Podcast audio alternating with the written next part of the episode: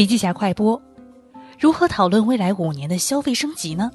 消费升级为何保洁受挑战？体育品牌没落，周黑鸭崛起。丰瑞资本李峰说，消费升级有大量乃至世界级的中国品牌崛起，为什么呢？因为二零一五年中国的人均 GDP 接近八千美元，意味着消费者可以购买的东西和范围增加了，因此选择性和要求也随之增加了。消费升级和去产能大概会同时出现，消费者端出现消费升级，而供给端呢会出现去产能。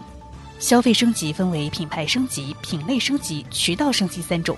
接下来，创业者将面临是做销量还是做品牌，因为互联网的渠道变化，入口越来越分散，已经没有人通过大量占据消费流量位置而获得大品牌、品牌忠诚度、美誉度和定价权了。这些事情在新的零售模式当中越来越难。那么，如何面对这种挑战呢？